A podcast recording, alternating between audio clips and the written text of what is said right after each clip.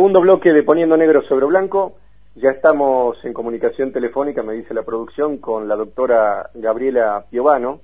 Ella es médica infectóloga, pero también anda transitando los medios y es conductora del programa Por las Dudas, que se transmite todos los martes de 22 a 0 por radiográfica. Hola Gabriela, ¿cómo te va? Buenas tardes, Emiliano Villazón te saluda.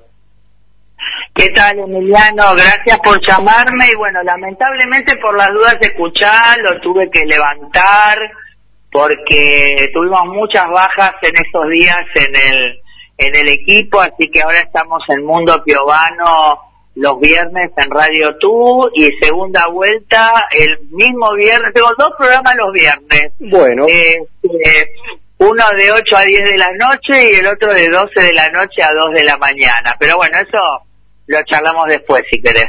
Pero es importante pasar los chivos para, para generar un refuerzo comunicacional entre nosotros. Eh, Gabriela, muchísimas gracias.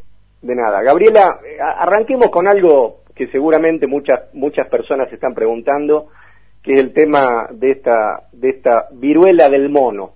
La, la pregunta es la siguiente. Primero, ¿qué es la viruela del mono y por qué la mayoría de los casos, no sé si todos, porque las, noticias que se, que se escuchan son referidas a esto, la mayoría de los casos relacionan las transmisiones de este tipo de viruela con encuentros sexuales entre hombres. La circunscriben a ese ámbito específicamente y un ámbito etario que estaría entre los 20 años y los 50 años de edad. ¿Qué nos puedes contar al respecto, Gabriela? Bueno, esto realmente es la viruela de, de Siniana, se vio, o del mono, se vio, ya se reconoció en África en la década del 70. Claro. O sea, viene sucediendo de antes. En el 70 alguien que estuvo en África se dignó a decir que existía y nunca más nadie le dio pelota.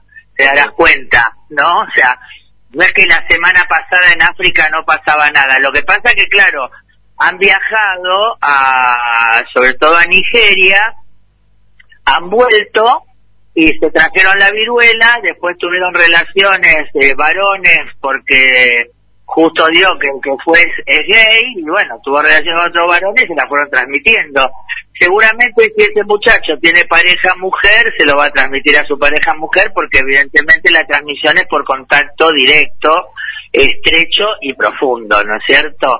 Pero no que es porque vos sos gay, sino porque el que fue y vino era gay, con quien se acosta con, o sea, después anda con ropa, ¿entendés?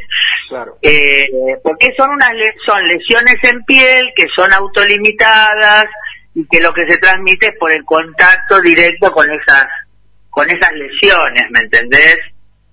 O sea, vos ya te das cuenta por la por los casos, te das cuenta que no hay transmisión aérea, que no hay una, una transmisión, por ejemplo, como pasó con el coronavirus, que solamente ya con estar en un ámbito donde haya alguien con coronavirus te podías contagiar.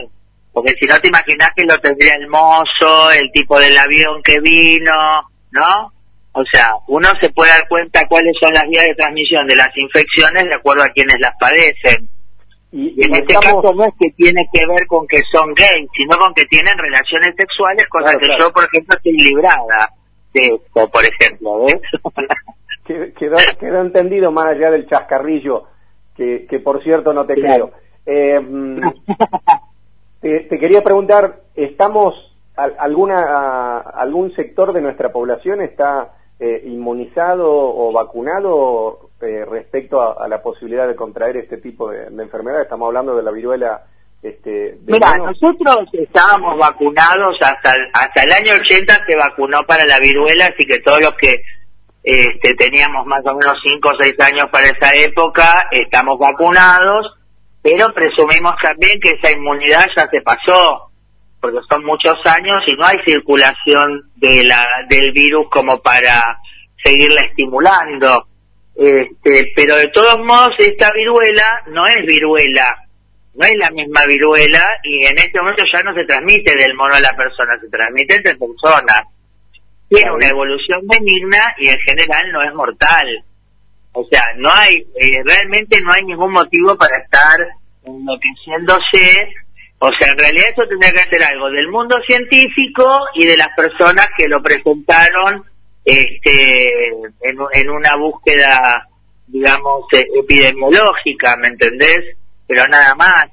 No tendría que estar ahora, por ejemplo, que, que salió la noticia que Bélgica va a cerrar, eh, va a cuarentenar por esto. Si Bélgica cuarentena por esto, o son muy pelotudos, o son muy vivos y en realidad están cerrando todo porque le fue para el culo con el coronavirus y en vez de hacer lo que tenían que hacer cuando lo tenían que hacer, ahora buscan cualquier excusa para cerrar, que es lo que tienen que hacer porque no pueden manejar la pandemia.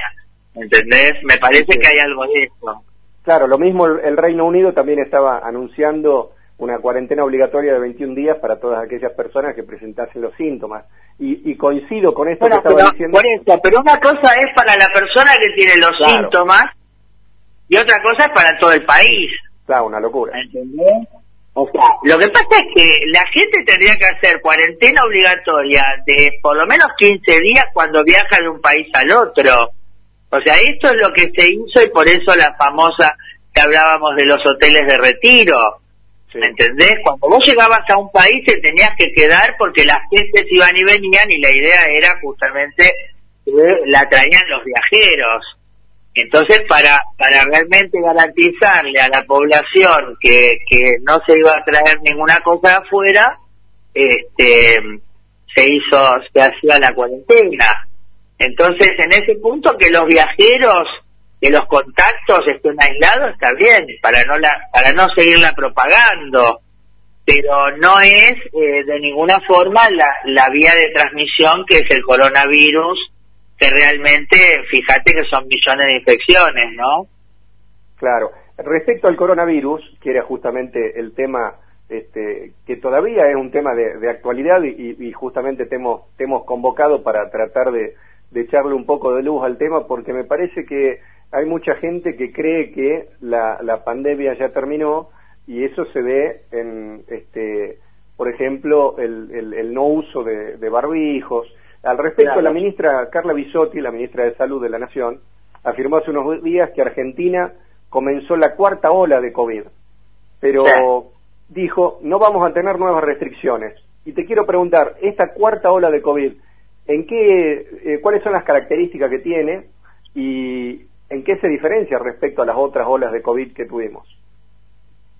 Bueno, lo que pasa es que nosotros cuando tuvimos sobre todo la segunda ola, que fue en el año 2021, eh, en febrero, cuando Rodríguez Larreta, ¿no? Y, la, y algunas provincias eh, fueron a la Corte Suprema a pedir poder empezar, empezar la escolaridad presencial. Ahí se armó una, una segunda ola muy grande con mucha gente afectada eh, gravemente porque no había vacunación. Porque si bien se había empezado en diciembre, en febrero no teníamos ni ahí lo que ya tuvimos para la tercera ola. Entonces, la tercera ola, que fue muy rápido la subida y la bajada, este, y donde hubo días que, que seguramente hubo millones de nuevos casos, sin embargo la ocupación de camas de terapia no superó el 35%. Entonces vos en ese, en ese punto no se estresó el sistema, ¿se entiende? o sea, sí se murió gente, no es que no se murió gente. Dentro de la gente que estuvo grave y dentro de la gente que se murió, la mayoría no estaba vacunada y los que estaban vacunados eran este, de riesgo y por ahí tenían una o dos dosis de vacuna. O sea, lo que se vio que ya a partir de tres dosis de vacuna la posibilidad de enfermarse gravemente baja un montón. Entonces, la Argentina hoy por hoy está en una situación privilegiada, porque tiene una mayoría vacunada con una o dos dosis, y bueno, y hay que apurar la tercera y la cuarta, ¿no? Para que realmente esta ola, y las que vengan, este, cada vez causen menos eh, situaciones de gravedad, ¿no es cierto? Porque más allá de que el sistema no se estrese, obviamente perder vidas humanas para las familias y para todos es una tragedia, más allá de si, si el sistema estuvo saturado o no. Entonces, lo que vamos a ver en esta y en las demás olas que vengan es mucha gente se, se va infectando porque la vacuna no logra evitar las nuevas infecciones, ni la infección logra evitar nuevas infecciones, pero sí nos da una, vamos a decir entre comillas, una fortaleza para resistir la evolución grave. Está bien que en definitiva era lo que nos importaba, porque cuando empezó todo esto el negacionismo que decía, ay, era una, es una gripe, es una gripe. Y está bien, o sea, una gripe no nos hubiese molestado. Lo que nos molestaba que de esa gripe el 20% evolucionaba mal y un 5% se moría. Entonces, eso, pensando en millones de personas, un 5% son millones, ¿verdad? O sea, Estados Unidos ya llegó al millón de muertos, ¿me entendés? Entonces, realmente es muy grave este, la situación en el resto del mundo. Para nosotros, esa situación parece ser que, ya no la vamos a vivir, pero sí lo que te digo, ¿no? O sea, la gente tiene que vacunarse y tiene que vacunar sobre todo a los familiares de riesgo y los tiene que proteger especialmente. O sea, esto que vos decís, por ahí si vas a ir a un lugar que no vas a usar barbijo, que vas a estar con un montón de gente, después no vayas a visitar a tu abuelo que no tiene vacuna, ¿viste? O a tu tío que es obeso y diabético, o a tu hermano o a quien sea, ¿no? O sea, hay que seguir cuidando sobre todo a las personas de riesgo. Claro, y vos sabés que mencionabas el tema de, de que algunas, algunas personas este, al comienzo del coronavirus relacionaban esta, esta, esta pandemia con una simple gripe. Y vos sabés que sigo escuchando personas, y entonces te quiero preguntar si, si es posible que a esta altura de los acontecimientos todavía haya gente que insiste en que la gripe común mata más gente anualmente que el coronavirus. Y yo, cuando me dicen eso, yo les pregunto, ¿y por qué nunca antes me, me, había enterado yo de algún conocido fallecido por gripe común? Y sí me enteré de varios conocidos que fallecieron por coronavirus. Entonces, mira, cuando empezó, nosotros, cuando empezó el coronavirus, eh, todos subestimamos su capacidad de propagación. Entonces era un problema que estaba en China, un problema que estaba en Europa, que fue por ahí lo que también lo crucificaron al ex ministro, este, porque dijo, bueno, eso es, eh, seguramente es estacional y va a tardar y yo qué sé. La verdad que de cada 100 personas que se infectaban, 80 no tenían síntomas, quiere decir que realmente el organismo tenía una defensa natural para, para digamos, combatir la, y digamos, y, digamos, eliminar la infección eh, de forma efectiva, ¿no es cierto? Pero el hecho de que es la primera vez que nos conocemos con el virus, empieza a hacer que haya reacciones, eh, digamos, inmunológicas que por un lado son deficitarias y por el otro lado son exageradas, entonces llevan a la autodestrucción. Esto lo veíamos, ya digo, a partir de un 20% de las personas, evoluciones un poco más graves, más graves, más graves, hasta una mortalidad que fue del 5%, pero por ejemplo, en Europa, cuando empezó, que era como acá con los con las personas mayores, eh, fue llegaron a un 14% de, de mortalidad, ¿me entendés? O sea, una, una, una barrabasada. Ahora, ¿qué pasa? Obviamente nosotros decíamos, está bien, ¿eh? es eh, más mortal que la gripe, pero la gripe infecta y está circulando eh, todos los años, infecta a millones de personas, y si bien la mortalidad por gripe es 0.05, eh, perdón, 0.5, este, eh, obviamente millones de personas infectadas, ese 0.5 son millones también que se mueren. Claro. pero lo que no pensábamos era que no se iban a tomar medidas de contención en el resto del mundo y entonces eh, que se apagara el foco del coronavirus. Porque entonces sí, fíjate vos que las restricciones que hubo hicieron que la gripe no circulara, pero sí que circulara el coronavirus. Entonces pasó a ser la estrella con una, una mucho más alta mortalidad y con una propagación que casi igualó en un año a la propia gripe. Entonces, esos cálculos o ese ninguneo que habíamos hecho en relación al COVID, nos lo tuvimos que guardar en el bolsillo porque realmente no fue así. Y con respecto a lo que vos te preguntás, acordate cuando fue el H1N1, que fue una situación similar en el sentido de que hacía muchos años que esa variante de gripe no circulaba en la población, entonces también hubo un aumento en el número de casos graves.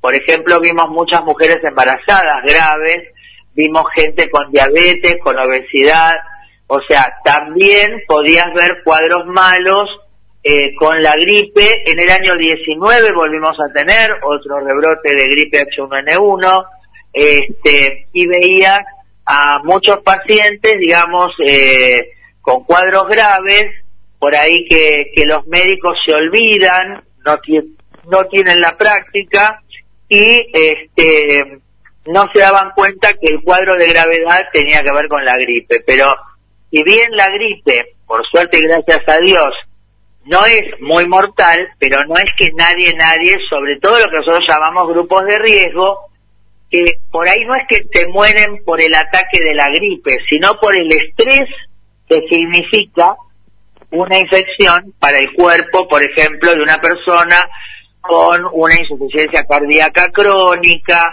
con un problema pulmonar crónico, con un problema renal crónico, las personas mayores, los chicos, o sea, en ese caso este, puede haber alguna situación que se empeora y realmente en ese sentido ocasionar la muerte.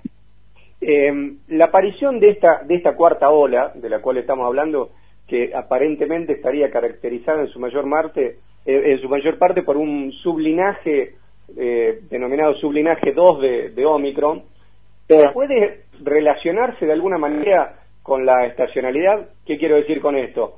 Que estamos atravesando la temporada otoño-invierno y entonces, bueno, como hay más posibilidades de, padecer infecciones respiratorias, tenemos también esta, esta cuarta ola o no tiene nada que ver? Mira, eh, ya se demostró que la estacionalidad no tiene nada que ver porque justamente la tercera ola fue en pleno verano. Claro.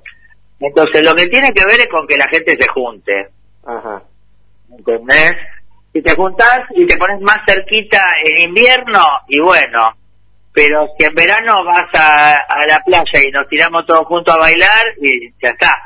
O sea, no importa realmente, no, no es este digamos, eh, eh, esa característica que por ahí le definimos a la gripe, para nada, para nada. Demostró que, que o sea, vos hoy lo que tenés es, empieza a aumentar de nuevo porque se te terminó un poco la inmunidad que generó, porque fíjate lo que estás diciendo, o sea, la, la, la ola, tercera ola, empieza con la delta y termina con Omicron. ¿Por qué? Porque se transmiten más rápido. Entonces yo en una, en una carrera el que es más efectivo es el que llega. Entonces la, la variante Omicron le empieza a ganar a todas y empieza a tomar, eh, digamos, control de lo, control espacio, ¿no? Pero, eh, ¿qué pasa? Como hablamos de la mutabilidad del virus, el virus empieza a mutar y genera ya en la propia ola una subvariante. Y esa subvariante, eh, por la inmunidad que vos generás por la infección estás protegido, obviamente no te vas a reinfectar. Pero si la variante que hace empieza a ser tan distinta, que ya no se parece, obviamente, y a su vez empieza a separarse el tiempo entre la infección que tuviste, empieza a decaer tus defensas en, que elaboraste para esa infección que tuviste, y la que viene ya es una nueva infección. Entonces eso es lo que está pasando. Gente que se infectó se va a volver a infectar. Lo que pasa es que lo que vamos a ver es que cada nueva infección en general va a ser más benigna que la, que la anterior y eh, lo que decíamos, se supone que las víctimas graves y fatales cada vez van a ser menos, ¿no? ¿Cuál es el, cuál es el sustento científico de eso que decís vos y que ojalá así sea? O sea, que las próximas infecciones van a ser más benignas. ¿Hay una, hay una previsión en ese sentido? No, no, no, el sustento científico, no, el sustento científico es el reconocimiento de que cada infección o vacuna genera eh, una, una, una, un reconocimiento este, y una inmunidad que te permite estar mejor protegido y eliminar más rápidamente al virus. Eh, y después la mortalidad va a bajar porque la gente en general se muere una sola vez. O sea, los que ya se murieron no se van a morir. Pero si nosotros hubiésemos tenido la ola que tenemos ahora sin vacunas, este, se hubiesen muerto todos los que no se murieron. ¿Entendés? O sea, es así. ¿Y cuál es el grado de, eficiencia que, que se alcanzó con las medidas preventivas, tales como el uso de barbijos, tapabocas, ventilación en espacios cerrados, distanciamiento eh, de dos metros entre, entre personas en esos espacios cerrados. ¿Es aconsejable continuar con esas medidas o ya no?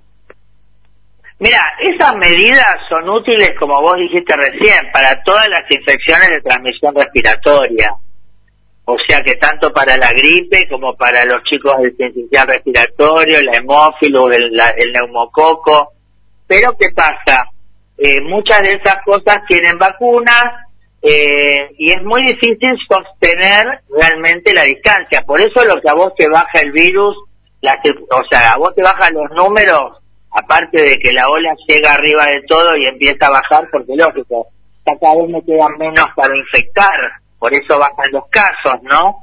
Este, en, e, en ese sentido, eh, nosotros, por ahí lo que, bueno, perdón, termino la frase, lo que realmente baja los números es el aislamiento de la gente.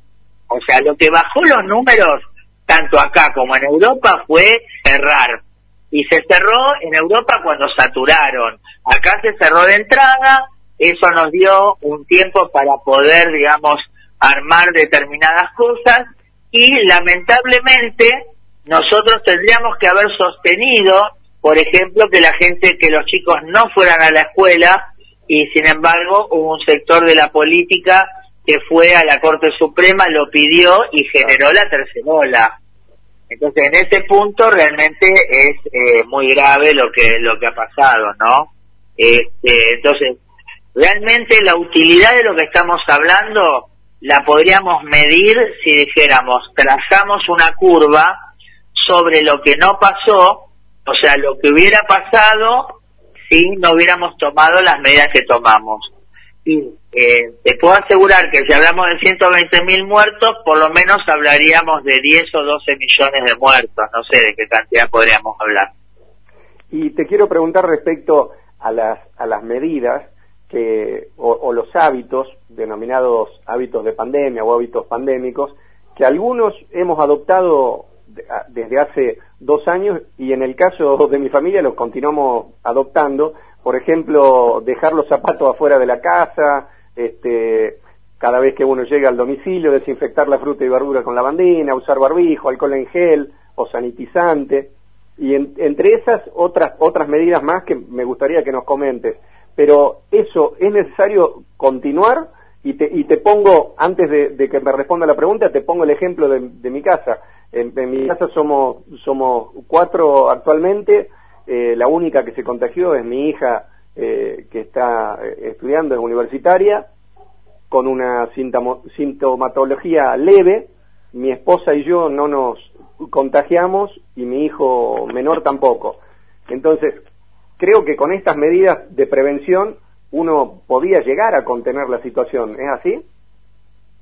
Por supuesto, lo que pasa es que es muy difícil que la gente pueda sostener esto todo el tiempo, sobre todo si tenés toda una campaña en contra, ¿no es cierto? Eh, entonces el descreimiento, eh, el hecho de que, bueno, de, de tenerlo que tener todo el tiempo, hacerlo todo el tiempo, te juega en contra.